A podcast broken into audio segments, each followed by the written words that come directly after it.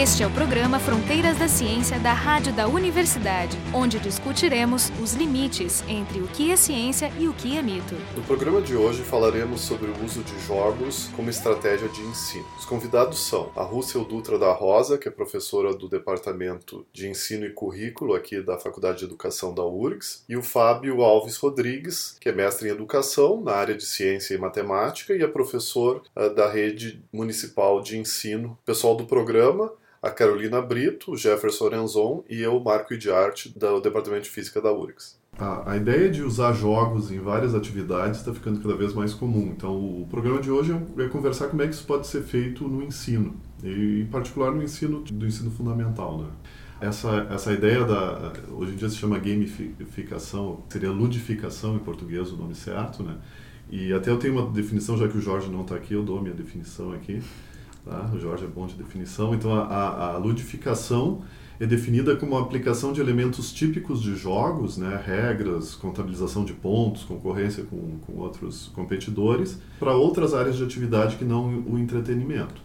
O, e o objetivo é incentivar pessoas a fazerem algo, pode ser coletivamente, pode ser individualmente. Notadamente tem sido usado isso muito em marketing hoje em dia, em educação também está ficando cada vez mais usado, o, o, nosso assunto hoje é como é que a gente faz isso para melhorar a educação. Né? Eu queria que qualquer um de vocês, o Fábio a, ou a Rússia, podia começar a falar como é que começa, entraram nessa, como é que, qual é a experiência de vocês nisso. Bom, é, uma das coisas que a gente é, faz usando os jogos é aumentar o interesse dos alunos por aprender. Assim. Quando levam um jogo para a sala de aula, de um modo geral, consegue a adesão da turma ao aprendizado.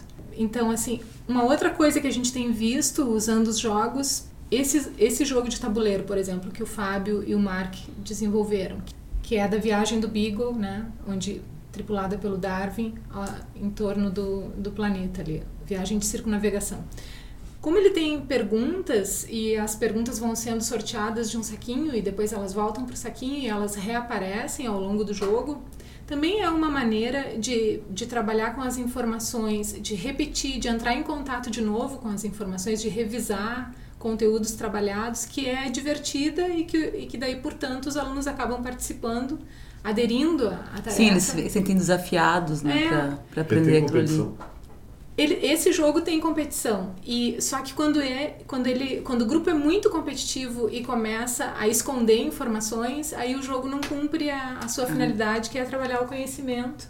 E aí aparecem os conflitos e o professor tem que interferir. Então é importante assim esse jogo que é que eles têm que fazer um percurso uma trilha né em volta do planeta saindo de um porto na Inglaterra e voltar a esse porto. Quando quando o objetivo é só esse, percorrer a trilha e não aproveitar os conhecimentos que são trabalhados ali, não, não, não é tão bom, não, não atende os objetivos. Então é, é importante, antes de propor o jogo, o professor combinar exatamente o que, que quer daquele jogo, né? Então, às vezes, quando tem um prêmio, por exemplo, ah, quem chegar primeiro ganha uma bala, ganha um chocolate, isso é uma coisa que dificulta o jogo, não essa premiação tem que ter, um meio, tem que ter então uma coisa meio balanceada por isso, o ter, desafio. ele tem que ser desenhado né? Para ele uh, orientar uh, o esforço deles numa direção e não em outra. É, mas tem uma coisa de base aqui que então o que a Russo estava dizendo é que um dos objetivos é passar esse conhecimento mas eu acho que essas atividades lúdicas elas fazem mais do que isso né? Acho que no método tradicional a gente passa conhecimento. A ideia, me parece, que é usar o jogo para fazer isso mas também desenvolver outros aspectos, por exemplo, a sociabilidade. Então isso tu pode usar para fazer, para melhorar a interação entre entre as crianças, entre, sei lá, aluno aluno professor. Então acho que tem outros mecanismos envolvidos. Isso, não por isso nos que eu jogos. acho que aquilo que ela estava dizendo que a que se o objetivo é ganhar, aí ele se afasta disso. Isso. É. Então, de alguma forma, o juiz não pode ser só ganhar. Né? É, esses jogos, a ideia, os, uh, os principal deles não é a competição. Isso o professor tem que deixar bem claro. Uhum. Nós estamos em época de Jogos Olímpicos, Sim, né, onde é nós temos isso, isso não está embutido no, no esquema do jogo, ele pode sempre cair para a competição no final. Exato, mas a competição ela pode ser trocada pela cooperação. Inclusive já temos jogos que reforçam isso, né, onde um grupo de alunos, de participantes tem que ter um objetivo em comum e ou disputar contra um tabuleiro ou, enfim, né, que a, a atividade seja em cooperação resolver alguma problemática.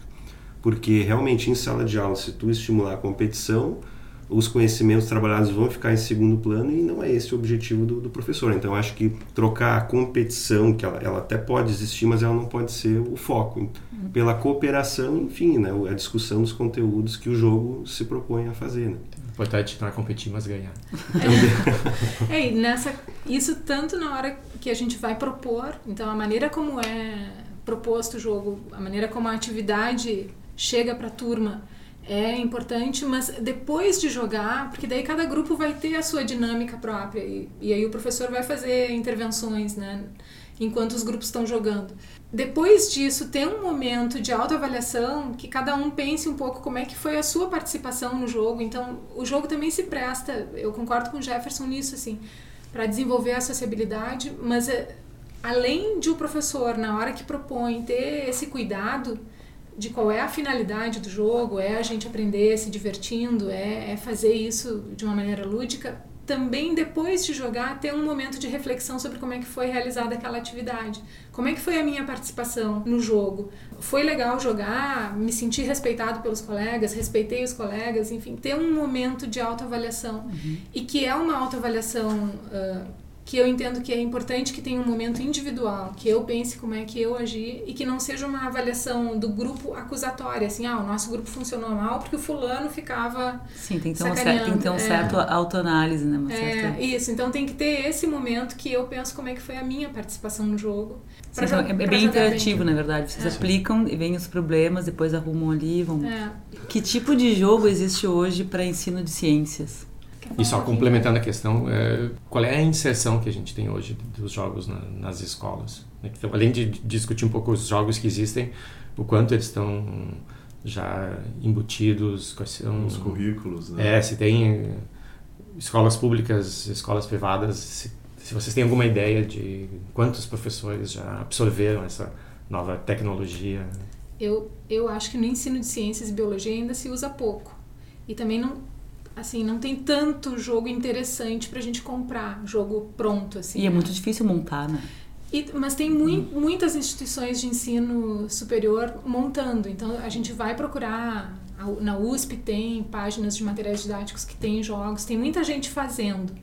E a minha experiência é de orientar estágio de docência, né? E hum. sempre, todas as turmas produzem jogos. Tem professores que produzem jogos. Até essa coisa do jogo, entrou na, no meu trabalho por conta de um aluno que já era professor, professor leigo, no município de Guaíba, o Alexandre. Que é professor leigo? Não, não tinha formação. Ah. Ele terminou o ensino médio e foi contratado aqueles contratos temporários, né?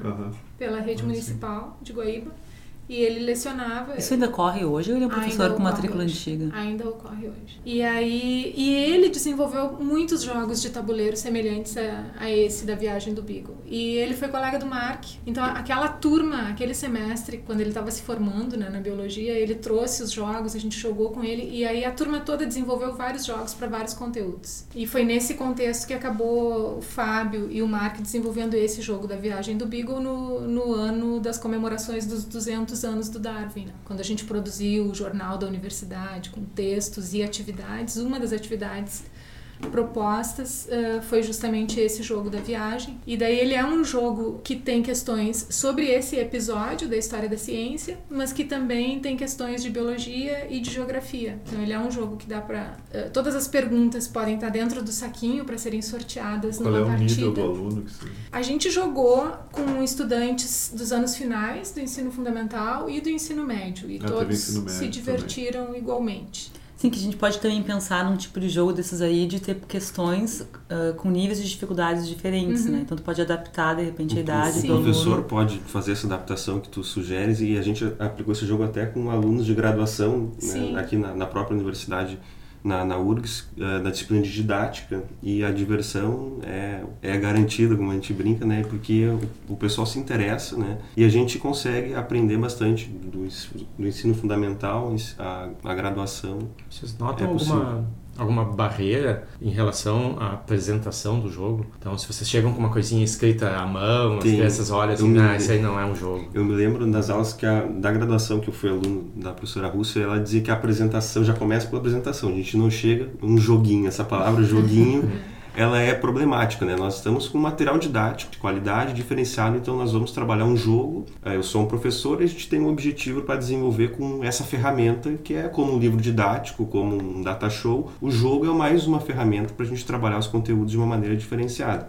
Gosto muito de trabalhar quadrinhos na educação e já fiz bastante leitura nessa área. E eu vejo que tem uma, uma relação com a questão da história dos jogos com os quadrinhos. Décadas atrás, os quadrinhos eram, foram proibidos na sala de aula tinha professores e pais que eram contra a utilização de quadrinhos em sala de aula. Que diziam quadrinhos que, fala revista em quadrinhos. Revista em quadrinhos, gibis, como no Brasil a gente chamava de gibis, né, comic books uh, nos Estados Unidos pais e, e, escolas, instituições contra o uso de quadrinhos porque diziam que o pensamento do aluno ia ficar do tamanho de um quadrinho. Se falava isso. Porque, na verdade, a criança ou adolescente ia ficar só na leitura de quadrinhos e ia perder o interesse por leituras, uh, por obras literárias em geral quando tem vários estudos que comprovam o contrário, que os é. quadrinhos são, uma, é, são a, a porta, porta, de entrada. De foi entrada. o que aconteceu comigo. Pra Perfeitamente. Mim, o Pato Donald foi a porta de entrada para a literatura. Mesma coisa. Eu sou um leitor de super-heróis da minha infância, pré-adolescência. Até hoje, quando tem tempo, eu dou, faço leituras de quadrinhos, gosto muito, defendo, acho que é uma boa ferramenta para se trabalhar diversos conteúdos. Até porque hoje existem quadrinhos que são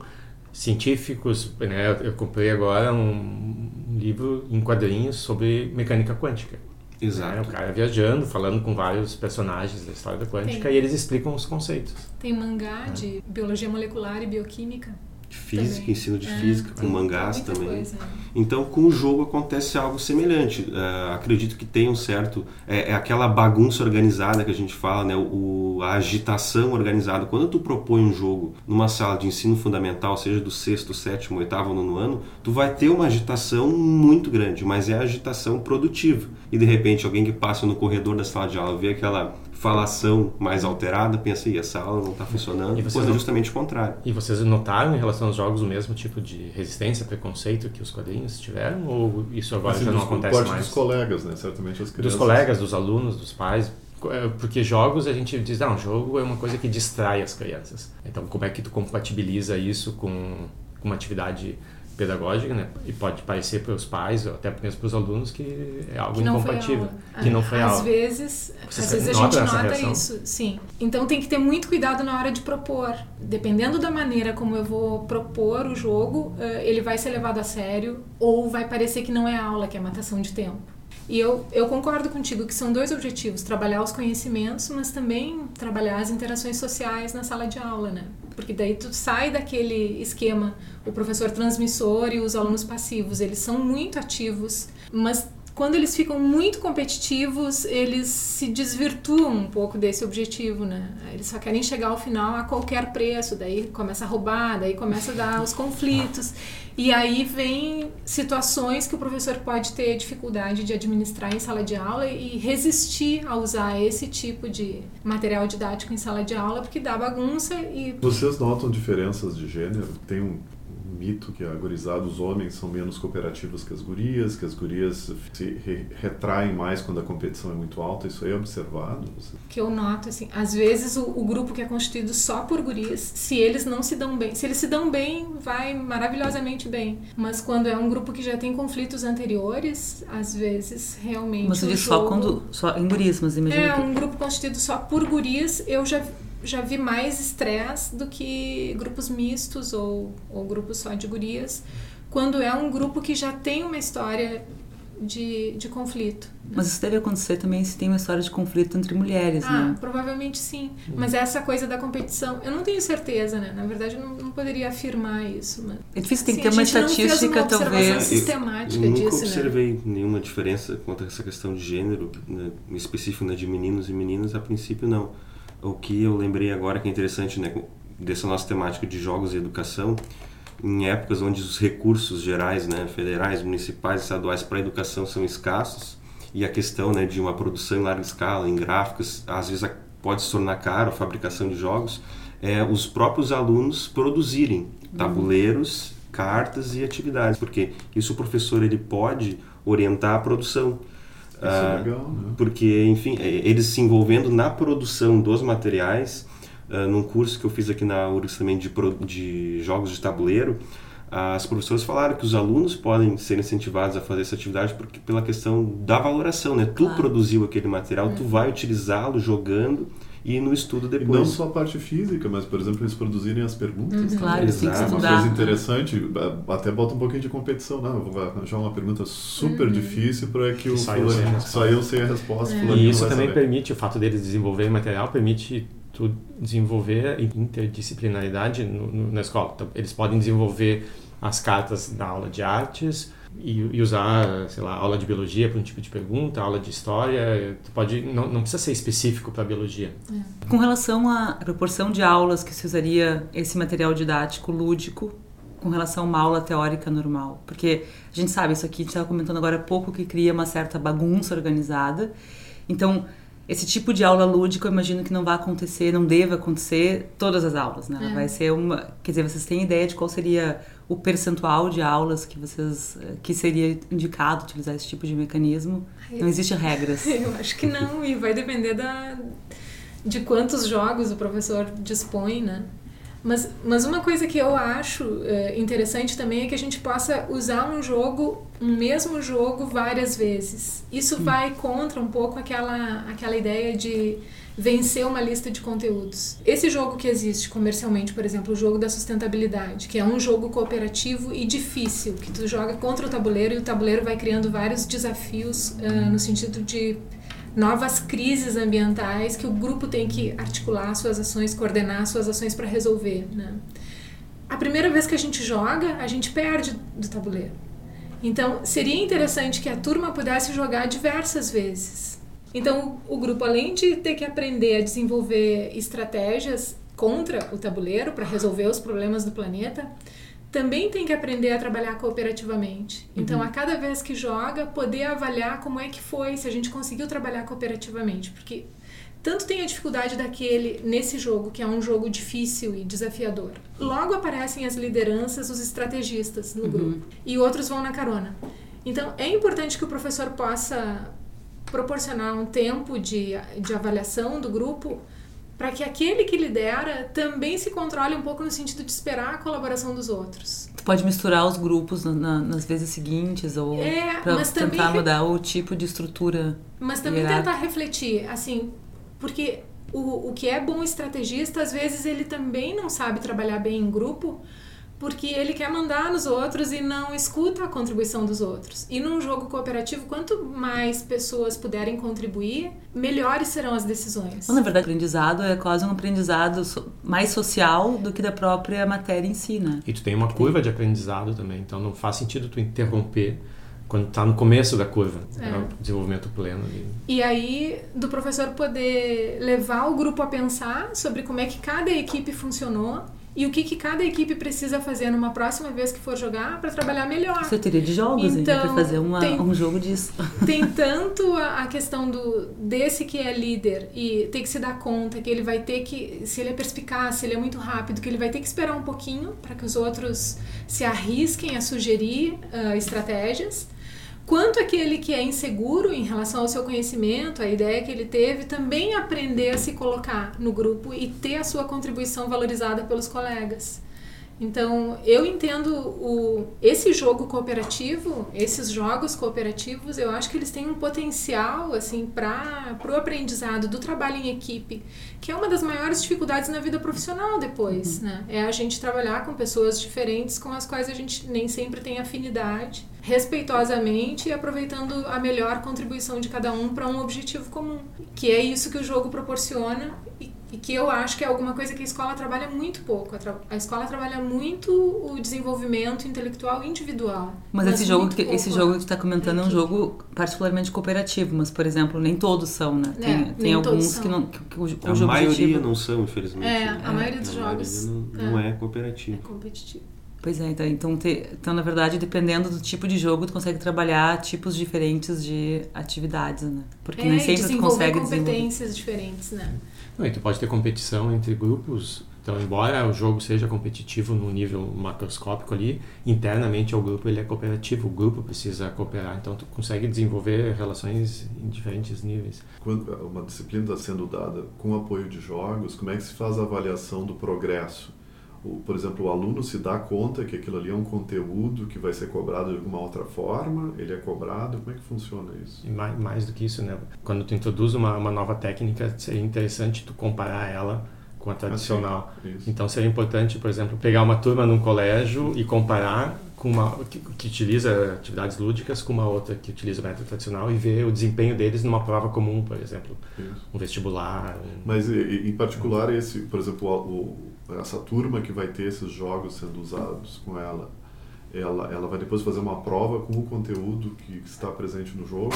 Isso vai acontecer, esse é o, o método tradicional. Depende muito da proposta do professor. Sim. Por exemplo, os jogos eles podem ser usados no final da explicação de um conteúdo, como revisão, ou como introdução, de repente, dos conteúdos, hum. dependendo até do nível de dificuldade, se é um jogo de de questões com um tabuleiro. Então depende da proposta do professor. Ele pode ser um jogo que inicie uma proposta, né, um conteúdo, sustentabilidade, enfim, matemática em especial, ou como revisão. Uh, o professor pode continuar realizando provas, não há problema nenhum, fazer testes escritos.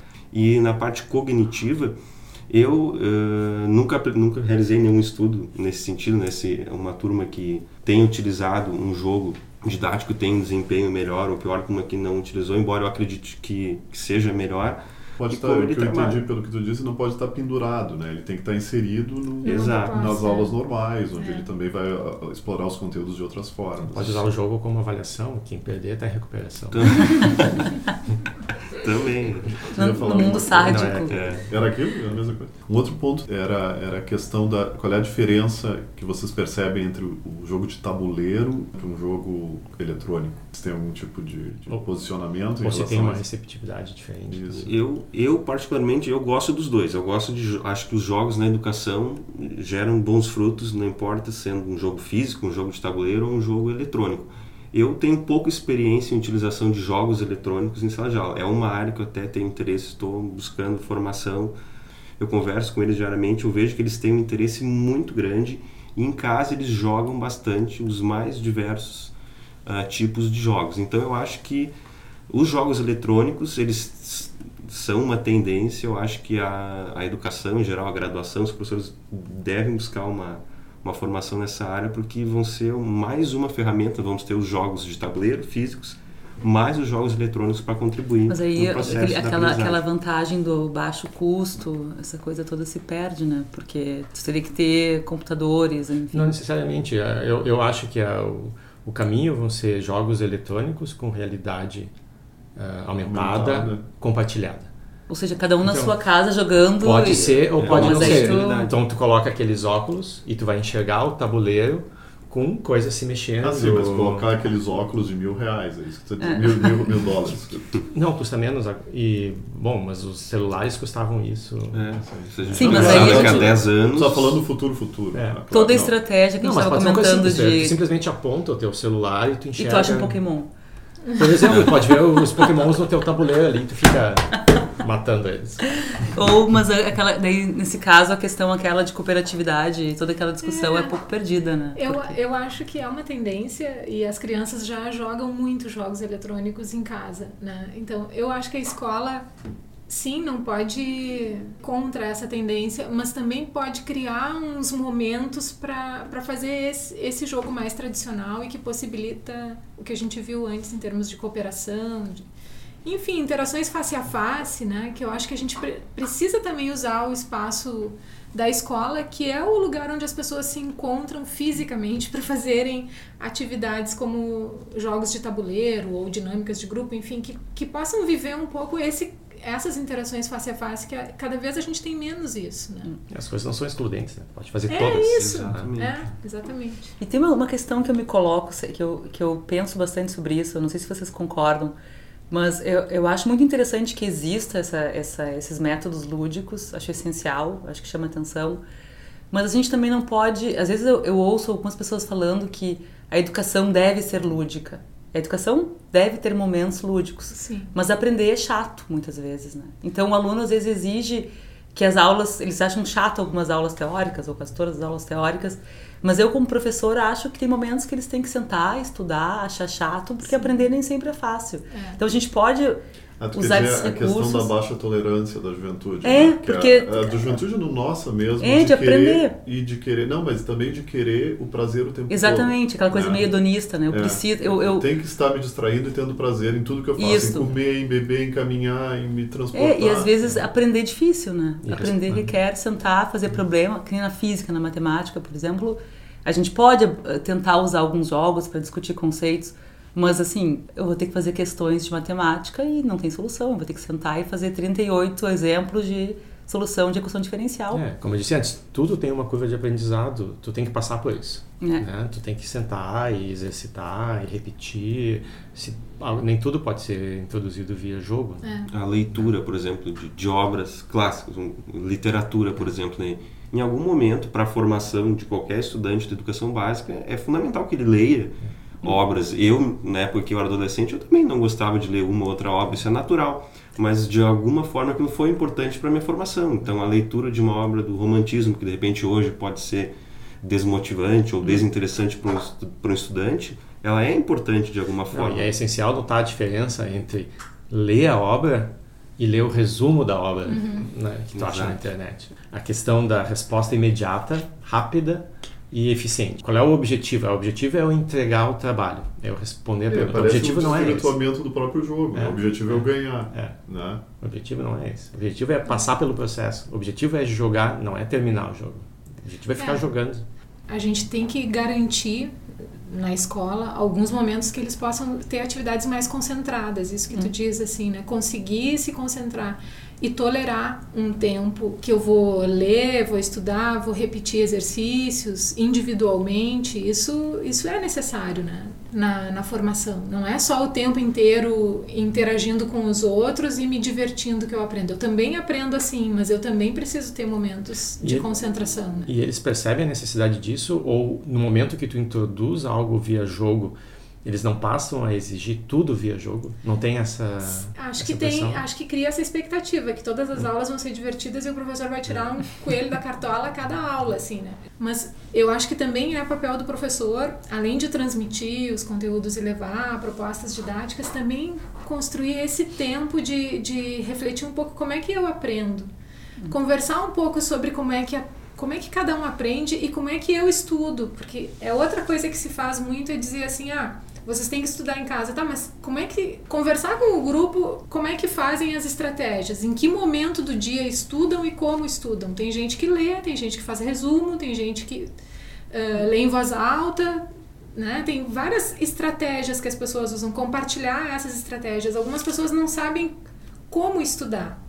E essa, essa é organização que vem de uma orientação que às vezes não, não tem caso né, pelos pais, então o professor tem que auxiliar nesse processo, como a Rússia falou. Eu peço com frequência a leitura de um capítulo né, de uma semana para outra e eu falo, é aquela leitura com concentração. Eu, eu, e tem que falar passo a passo. Se na tua casa né, tem a televisão ligada na sala, vai para o quarto, fecha a porta, né, fica em silêncio para uma leitura que seja atenta, né, que, a tua, que tu esteja 100% concentrado na tua atividade. Então, esses momentos e essa fala tem que existir para ele saber a importância dessa leitura, dessa atividade, e isso se reflete depois em todas as outras atividades. O jogo na sala de aula, vamos estar focado no jogo, de respeitar as regras, né, de respeitar a tua vez, né, de esperar o colega jogar, escutar a pergunta. Então, esses passos que o professor, né, isso é o que leva tempo, né, mas é o mais importante essa orientação do passo a passo que muitos não têm, né, não uhum. tem essa ah, essa orientação de casa e a escola serve para isso, né, para orientar também esse passo a passo para que ele possa crescer.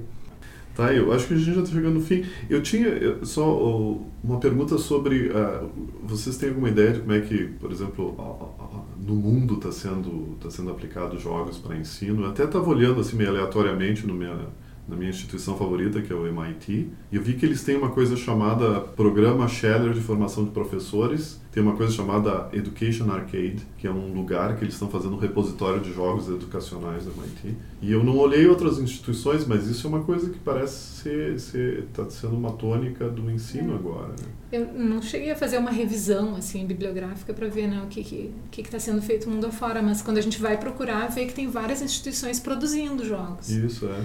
Então acho que tem uma tendência a isso crescer dentro da educação nos últimos anos, assim, uma preocupação com isso. Isso aí. Então, uh, Hoje o nosso programa foi sobre o uso de jogos em educação. Os convidados foram a Rússia Dutra da Rosa, do Departamento de Ensino e Currículo da FACED, da Faculdade de Educação aqui da URGS, o Fábio Alves Rodrigues, eh, que é professor de Ciência e Biologia, mestre em Educação Ciências, de Ciências e Matemática. E o pessoal do programa, a Carolina Brito, Jefferson Arenzon e eu, Marco de Arte, da Física da URGS. O programa Fronteiras da Ciência é um projeto do Instituto de Física da URGS.